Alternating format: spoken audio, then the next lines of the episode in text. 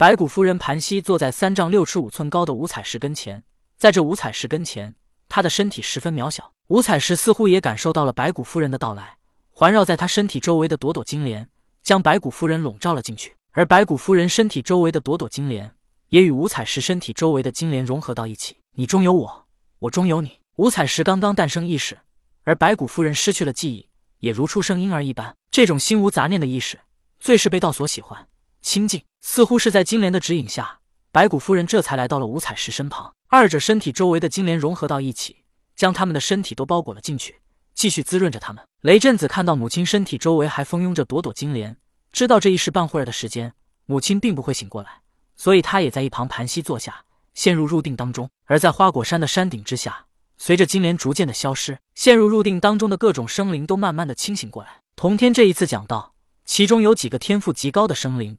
在他这一次讲道之后，领悟化形，这其中有一白牛、一黑蛟、一灰鹏、一金狮、一猕猴、一鱼龙，纷纷化为了人形。在他们几位化为人形之后，起初也是同黑皮野猪一般，不知怎么说话。但听旁人说了几句之后，他们渐渐变通了人话。出世为人，他们无名无姓。同天当初诞生之时，通天教主通同同，所以他便以同为姓，以天为名。可以说，一个人的名字便代表着他一生的气运。只不过像玉皇大帝的气运是与三界相通，而这些出世为人的妖类，他们的气运十分弱小而微不足道。在这些妖类未化形成人之前，他们连气运都不曾有；但他们化形成人之后，便有了气运。冥冥之中的一种感觉，让妖类在化形成人之后，要给自己一个名字。白牛化形之后，想了想，他力气比较大，便给自己起名大力牛。其他几个也有样学样，叫自己黑蛟、灰鹏、金狮。看到他们给自己起名。黑皮野猪化成的壮汉露出了一丝不屑的表情，说道：“你们这些名字跟没名字有什么区别？像我就跟你们不一样，我以猪为姓，名刚烈。”自称为大力牛的白牛问道：“你这名字有何来历？”自称为猪刚烈的壮汉伸手摸了摸脖颈后的猎毛，骄傲的低头比划着说道：“来来来，你们摸摸看，就你大力牛，来咱们比一下，看谁的猎毛硬。猎毛跟鬃毛一样，都是兽类脖颈后的一撮毛。一般兽类化形成人。”在脖颈后会留下这一撮猎毛，但一般兽类之所以称呼为一般，是因为它们化形后留下的那一撮猎毛通常都是软的。但黑皮野猪的不同，它脖颈后的猎毛如钢针一般，所以这就是它骄傲的资本。同时，也给自己起名为猪刚鬣。刚鬣在古代有两种说法：一是豪猪，二是祭祀的猪头。猪刚鬣那骄傲的模样，大力牛并没有觉得难堪。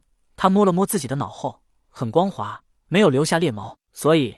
这就证明大力牛化形成人的过程很完美。我没有猎毛，大力牛很诚实的说道。没有，哈哈哈，你不如我。朱刚烈哈哈大笑道。然后他又看了看黑蛟，哦，这蛟类本身就没猎毛。他又看了看灰鹏，灰鹏脖颈后毛还不少呢，但它是禽类，不是兽类。所以朱刚烈把目光对准了金狮，如骄傲的大公鸡一般问道：“你敢跟我比比谁的猎毛硬吗？”金狮身上毛本就很多，他摸了摸脖颈后柔滑的金色猎毛。笑着摇了摇头，道：“我不如你，哈哈哈！我就知道你们都不如我，哈哈哈！”朱刚烈猖狂的大笑道。朱刚烈这一番骄傲的表现，惊动了清醒过来的妲己等人。他来到朱刚烈的面前，看着他脖颈后钢针一般的猎毛，道：“朱刚烈，别再丢人现眼了，你也不动动脑子，谁的猎毛多，谁才是修为最低的。你那猎毛刚硬，这就更加说明你化形不完整，连以前兽类的形态都没有完全抛却，你还在这里炫耀呢。你再看看他们化形时。”都多么轻松，根本没有人帮忙。